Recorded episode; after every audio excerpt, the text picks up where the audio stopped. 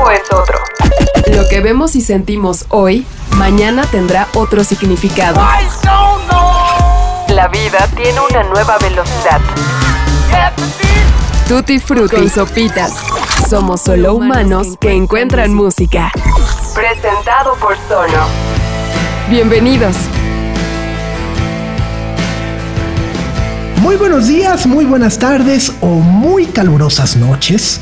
No sabemos el momento en el que nos estén escuchando, pero estamos de regreso y nos da muchísimo gusto saludarlos siempre, de nueva cuenta, en este, su podcast favorito llamado Tutti Frutti.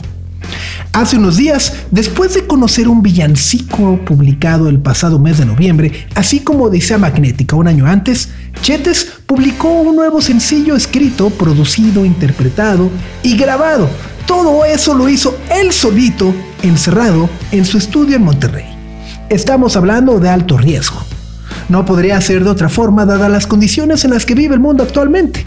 Y si ustedes se creían muy acá porque en la cuarentena aprendieron a hacer panque de plátano, porque se pusieron muy, muy, muy, muy marcados con las clases de ejercicio, porque subieron 10 kilos como yo, bueno, siéntanse mal, porque si alguien le ha sacado provecho al encierro, ha sido Chetes. Así que bueno, escuchar Alto Riesgo nos hizo pensar y recordar el recorrido y acompañamiento que hemos tenido por las canciones de Chetes en algo así como 20 hmm, años. Perdón, pero es una locura. No sé si soy el único, pero sigo pensando que los chicos que nacieron en el año 2000 deben de tener ahorita como 12, 13 años, cuando en realidad están cumpliendo 21 lo cual es una locura. Pero bueno, desde que conocimos a Chetes en zurdo en la década de los 90, su talento y el don que tiene para crear melodías lo ha llevado a ser uno de los personajes referentes no solo en lo que cada uno de nosotros interpretamos como el rock, sino también en el pop más complejo e inteligente que se hace en nuestro país. Lo que hace Chetes tiene una raíz que data de una época donde la música se hacía de manera análoga y se pensaba de manera totalmente mecánica. No es casualidad que sus discos y canciones suenen con orgullo como las pequeñas hijas o alumnas de las mejores canciones de los Beatles, de los Beach Boys, del Electric Light Orchestra o de los Kings. Pero al mismo tiempo, construyen imágenes espaciales dignas de cualquier película de Stanley Kubrick o del Santo, tal como él mismo lo narrará a continuación. Han pasado más de dos décadas desde que comenzó la carrera de Luis Gerardo Garza, y quien diga que no conoce algunas de sus canciones, probablemente esté mintiendo, simplemente ha estado desconectado de este país o del norte.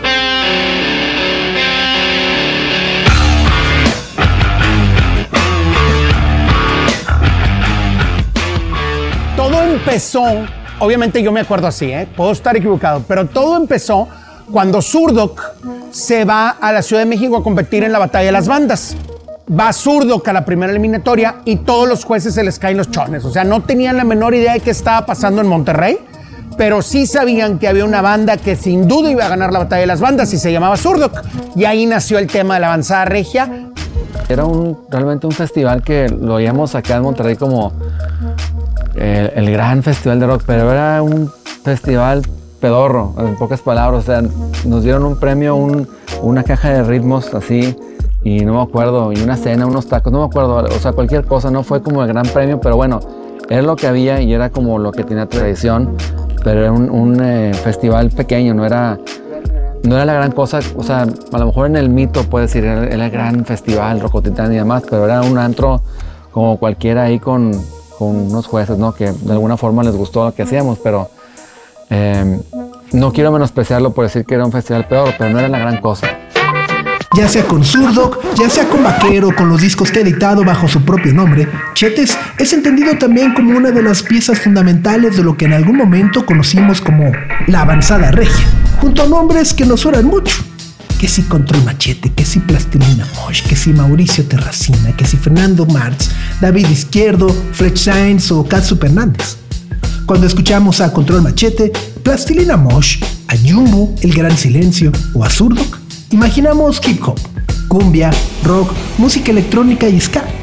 Cada grupo representa un sector de la población regiomontana y en términos prácticos y generales, también a todo México, y lo que entonces pensaban sus jóvenes. Es por ello que en esta edición de Tutti Frutti quisimos acercarnos a Chetes primero porque nos gustan mucho sus discos y queríamos saber más de ellos. Y segundo, porque como ya lo hemos dicho en episodios anteriores, la historia de la música que se hace en nuestro país creemos que no está del todo contada y peor aún, no existe de forma consistente en los siglos. Este es un pequeño ejercicio de memoria y un tributo también al tiempo que se nos ha ido. Así que espero lo disfruten. Somos solo humanos que encuentran música. Tutti Frutti.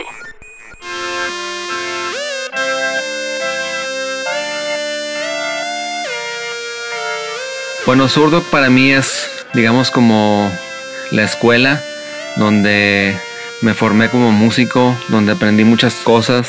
Trabajamos con grandes productores, con Jason Roberts, que produjo el primer disco, el de Antena, con Peter Reardon, el segundo y el tercero. Fue realmente eso, como una escuela donde todo era nuevo. Al principio tropezar lo sabía,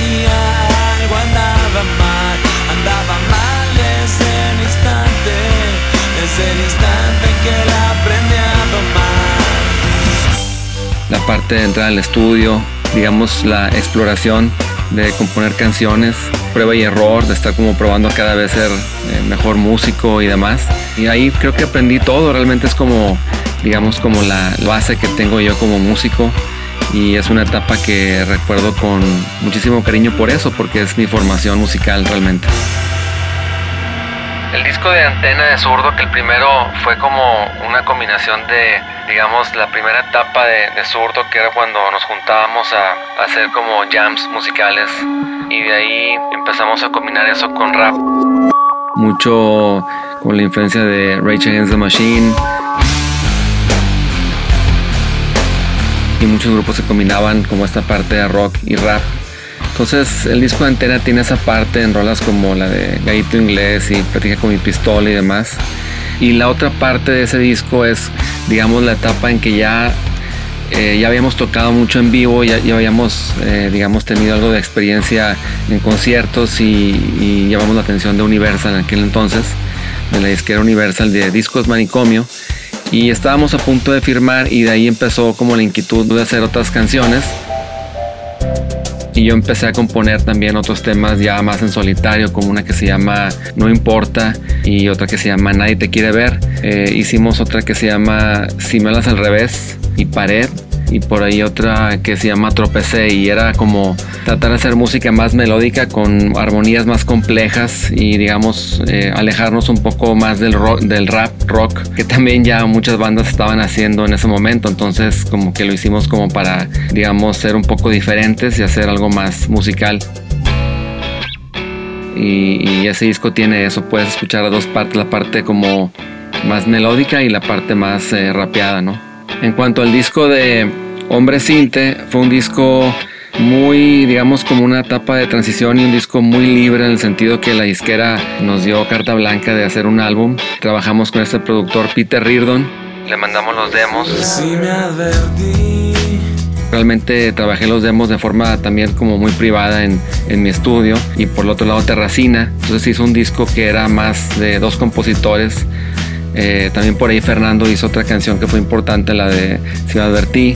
Pero era ya el grupo separando a cada quien en, eh, digamos, en forma en solitario y ya nada más nos juntamos a, a la grabación. pues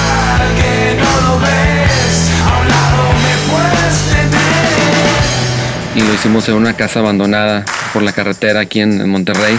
Y en esta casa abandonada, pues ya había hecho espacios con paredes eh, abiertas hacia el campo y demás. Fue como extraño la, la vibra que tenía ahí la casa, eh, digamos un poco fantasmagórica.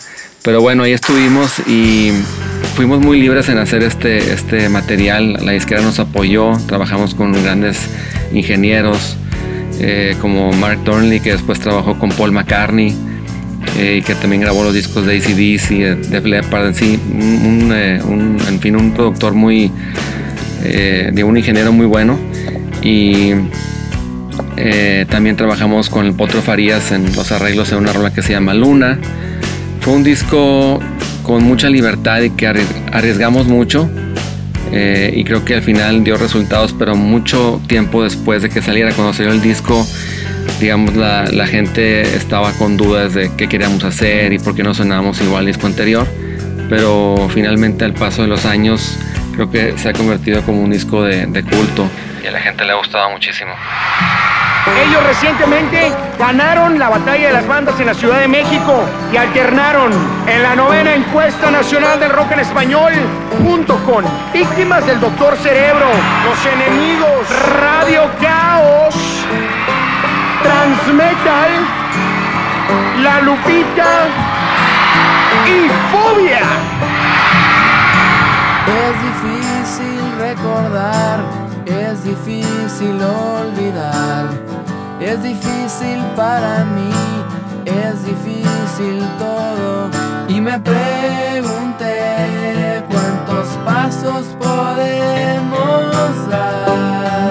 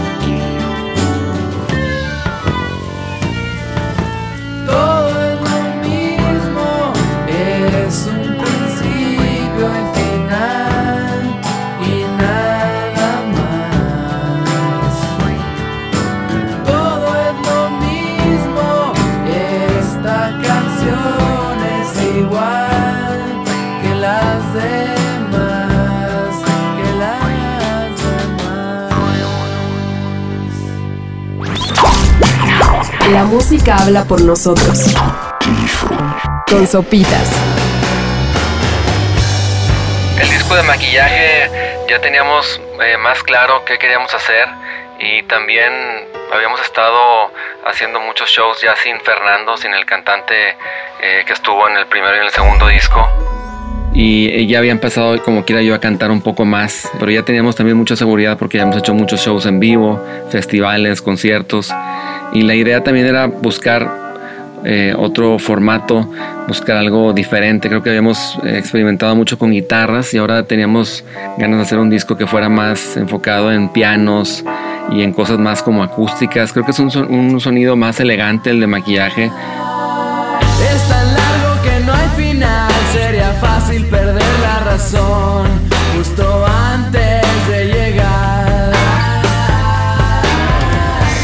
Hay un par de temas ahí como la de estático y, otras que, son más eh, enfocadas en guitarra. Pero en general era un disco que estábamos tratando de evitar las guitarras y hacerlo más, eh, digamos que fuera más agradable al oído, que no fuera tan ruidoso. Por eso muchos pianos, cuerdas, eh, xilófono, timbales. Quisimos hacerlo más musical ese disco. Y para mí es el preferido de Zurdo, el favorito, mi preferido, creo que también de la banda, de todos en general. Es un disco que, que, lo hicimos también con Peter Reardon en Los Ángeles. Pudimos grabar en este estudio increíble también en Los Ángeles que se llama Capitol Studios. Es el disco en el cual nos sentíamos ya más cómodos y como más seguros de lo que queríamos hacer. Y bueno, fue bien recibido el disco. Creo que sigue siendo, a lo mejor tiene más, eh, digamos, se, ha hecho más de culto el hombre cinte, pero maquillaje también tiene muchos fans. Y definitivo para mí es el favorito.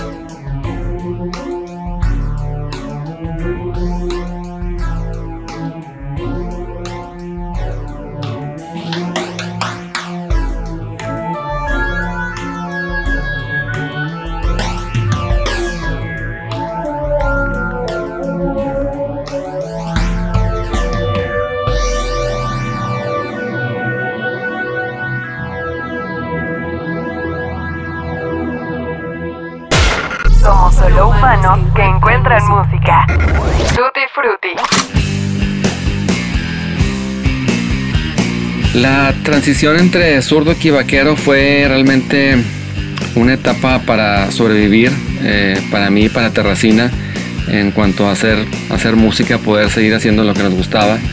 Y bueno, finalmente zurdo que había llegado a un punto en el cual era todo ya era mucha discusión, era puro problema, cada cosa eran juntas y juntas y no sentíamos que no avanzábamos. También la disquera ya estaba empezaba a cansarse de, nosotros un poco.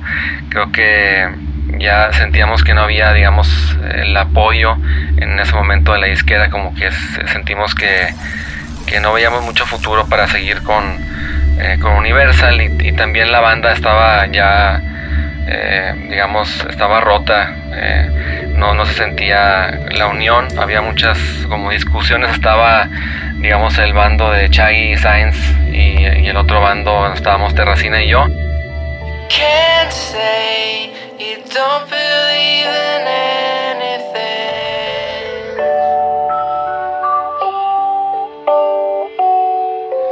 You can't say you haven't got a chance to change.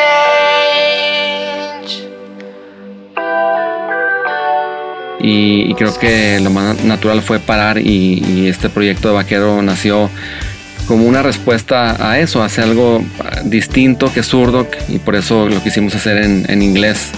Entonces, bueno, fue como probar algo totalmente nuevo y también fue, digamos que fuimos criticados en su momento por, primero por hacerlo en inglés, ¿no? Era como lo principal y, y aún así seguían las comparaciones de zurdo. Pero finalmente pasó lo mismo que todos los álbumes de, zurdo, que el paso del tiempo la gente los fue apreciando mucho y, ya se hizo también como un disco de culto, ¿no? El, el único disco que se hizo. De ahí en, esa etapa de estar, digamos, haciendo la lucha con Vaquero, de lanzando los discos de forma independiente, fue para mí también como una escuela de aprender a, hacerlo de, de forma independiente, hacerlo tú mismo. Y creo que también fallamos un poco en no haber sacado el disco antes, nos tardamos mucho tiempo en, en quererlo producir otra vez con Peter Reardon en Los Ángeles, lo pudimos haber hecho solos aquí en, Monterrey, ya teníamos grabados muchos demos, incluso hay muchos demos ahí rondando en internet que a la gente creo que les gusta más que, los discos, que el disco de Vaquero.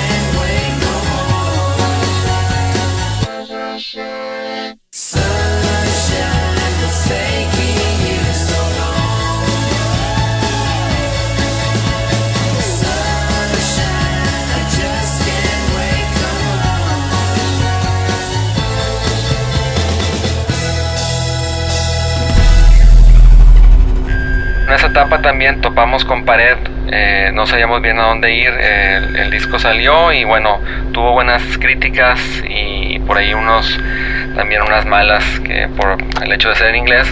Y de pronto empecé a componer otra vez yo como rolas más personales. Eh, me empecé a sentir digamos más libre de, de hacerlo totalmente a mi manera. Eh, incluso una de las rolas de, solista que es poco a poco la, la, presenté para el proyecto de Vaquero, pero después se, decidió que, que, no era, digamos, adecuada para el sonido de la banda.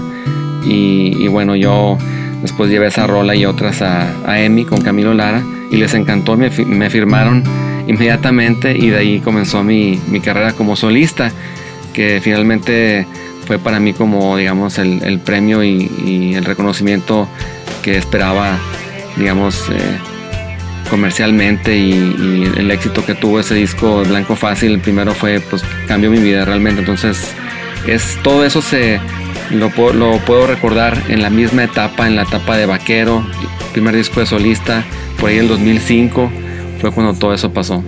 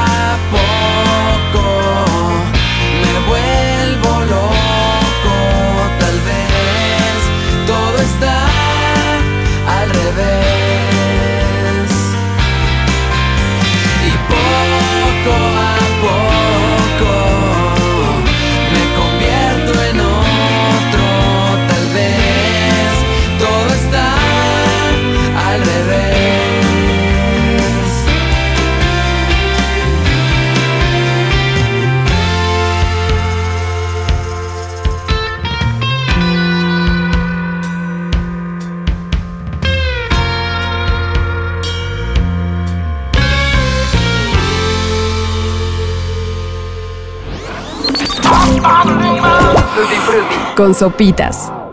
La historia de querer, creo que todo comenzó porque estaba haciendo un disco, el de Efecto Dominó, y era un disco más, estaba más basado en, en el blues y en temas más oscuros, era como más alternativo a lo que fue Blanco Fácil, mi disco debut. Y, y de ahí me acuerdo que estaba como en discusiones con la disquera de, del material y cómo debería de hacer y demás. Y me acuerdo que en un momento como digamos de, eh, de querer como demostrar a la disquera lo que podía hacer con, con una rola digamos que fuera más comercial o que fuera más radiable, que es lo que más o menos me estaba, sentía yo que me estaban pidiendo para ese disco, que no había muchos temas así, era como mucho más rockero y más, más blusero. Eh, dije, bueno, voy a hacer la mejor canción de, de amor de toda la historia.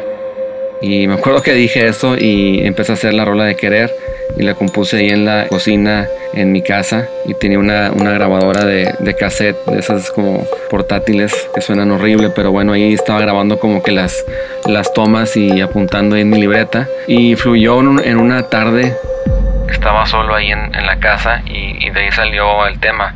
Entonces fue como una rola que yo me propuse en hacer. Dije, voy a hacer la mejor canción de, de amor. Y de ahí salió esa rola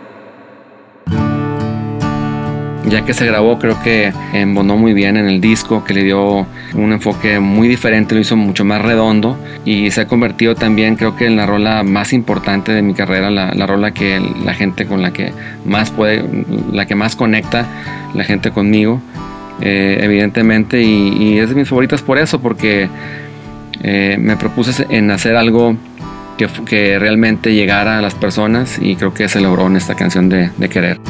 Querer es condenarse sin saber, arriesgarlo todo, algo que no puedes pretender, es entregarlo todo sin temer, puede ser tan peligroso, algo que te puede enloquecer, querer es no poderse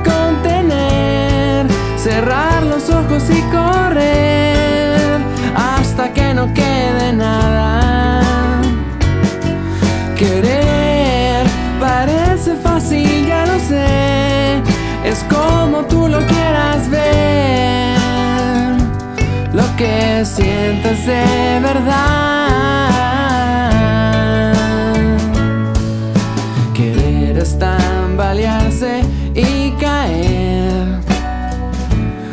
Sentirme solo, saber que en alguien tienes que creer.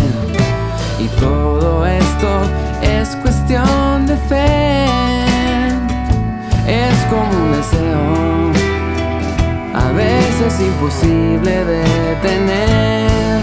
Querer es no poderse contener, cerrar los ojos y correr hasta que no quede nada.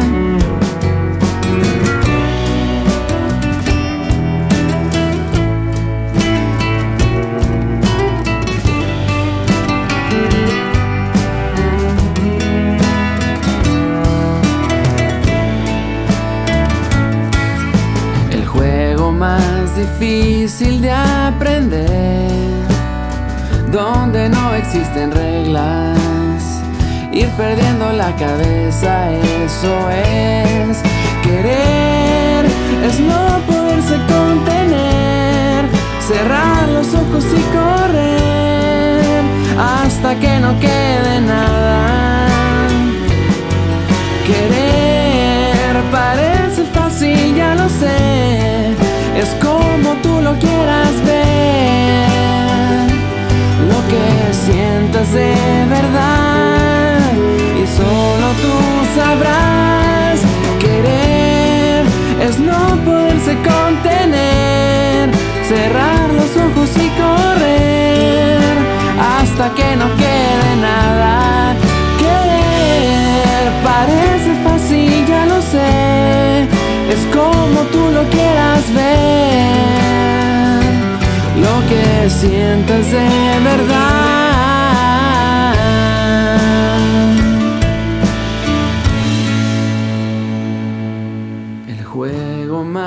Difícil de aprender, donde no existen reglas. Ir perdiendo la cabeza, eso es querer. Somos solo humanos que encuentran música. Tutti Frutti.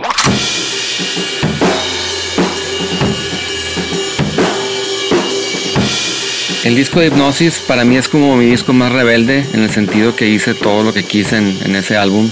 De hecho, tuve que hacerlo ahora sí totalmente independiente porque de alguna forma la, disquera le tuvo miedo a, lanzar este material, ¿no? Eran temas mucho más radicales en el sentido que unos duraban seis minutos, rolas que eran como digamos, no con estructura pop, por decirlo así, como hay una que se llama La ciencia no es exacta, que es como muy diferente a lo que había hecho antes. Es un álbum que quería como demostrar todo lo que podía hacer yo como productor y todas las ideas que siempre me han dicho que no se pueden hacer en, tanto en, en una banda o, o, como solista. Era como para mí la, la oportunidad para hacerlo. Por eso eh, ese disco hay rolas como la de hipnosis, que es orquesta y voz, eh, como mucho más cinematográfica, más dramática. Temas como Despierta, eh, es un disco en general más alternativo y de ahí se desprende una de mis canciones también eh, favoritas y, en las que los fans también le, gustan más. Es una que se llama Arena. Y Arena eh, fue un, caso inesperado ya que yo hice todo lo posible porque no fuera un sencillo, hacer una rola extremadamente larga y cargada de, de instrumentos y de pronto le empezó a gustar a la gente, le empezó a gustar a todo el mundo que se la ponía. Así que decidí de lanzarla como sencillo y fue nominada al Grammy como mejor canción de rock y demás. Eh, pero sí fue un disco que está más inspirado en toda esta parte cinematográfica. Soy fan de todas las películas de Stanley Kubrick, las películas del Santo, películas de los 60, 70. Creo que el disco tiene mucho de eso. Y, bueno, pues ahí me, realmente me dejé llevar con todo lo que pude hacer en ese disco. Y por eso es de mis favoritos. No es el más eh, exitoso comercialmente, pero sí tuvo buenos reconocimientos en el sentido que fue nominado a los Grammys y demás. Y a muchos músicos, colegas, eh, les gusta bastante ese disco. Entonces, bueno, es un disco que yo tenía que hacer para sentirme realizado como músico. Nos dimos vueltas la arena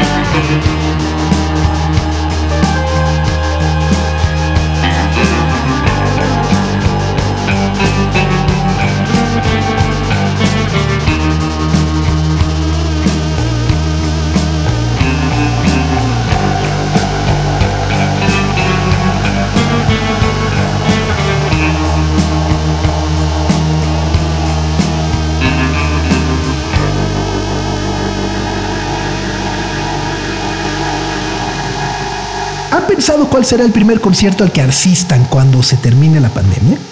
Bueno, no sabemos a ciencia cierta si oficialmente tendrá un final, pero como nada es para siempre, estamos seguros que algo de aquel mundo donde se lanzaban cervezas completas al aire volverá.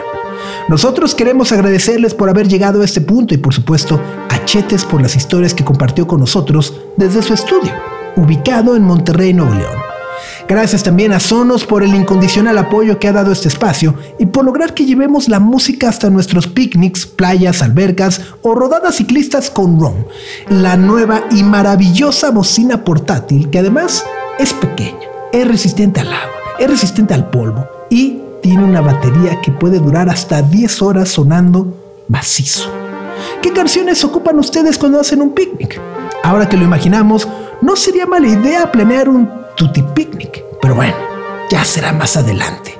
Por último, pero no menos importante, queremos agradecer a José Antonio Martínez por la producción y guion de este episodio, así como a Med Cosío por la edición y diseño de audio.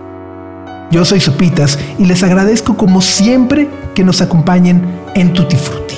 Y por supuesto, suscríbanse a nuestro nuevo newsletter donde estaremos compartiendo semanalmente recomendaciones, entrevistas, anécdotas cosas que hacer y que ver en nuestros tiempos libres.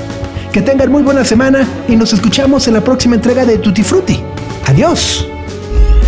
Bueno, yo espero que ya que pase esto de la pandemia todo vuelva a ser igual. Eh, incluso he llegado a pensar que, que la gente va a estar más emocionada de salir y que no va a haber abasto para tanto concierto que va a haber y todo el mundo se, va a volver loco y se van a llenar todas las salas, ¿no? Esa es como mi teoría, pero realmente no sé qué pueda pasar. Puede ser que a lo mejor la gente ya tenga también miedo de salir o que tarde muchísimo tiempo que se vuelva la gente a acostumbrar o a sentir cómoda en, en estar tan, tan cerca, tan pegados en un concierto.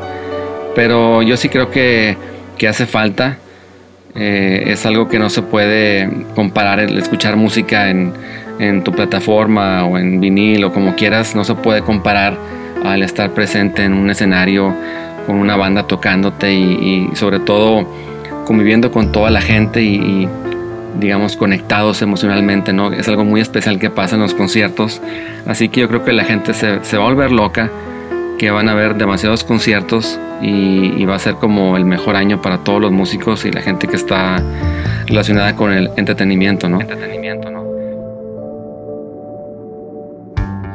Gira mi alma en un remolino. Veo mi cuerpo caer al vacío. Voy caminando sobre un hilo y casi pierdo mi equilibrio. Y en mi cabeza hay un huracán.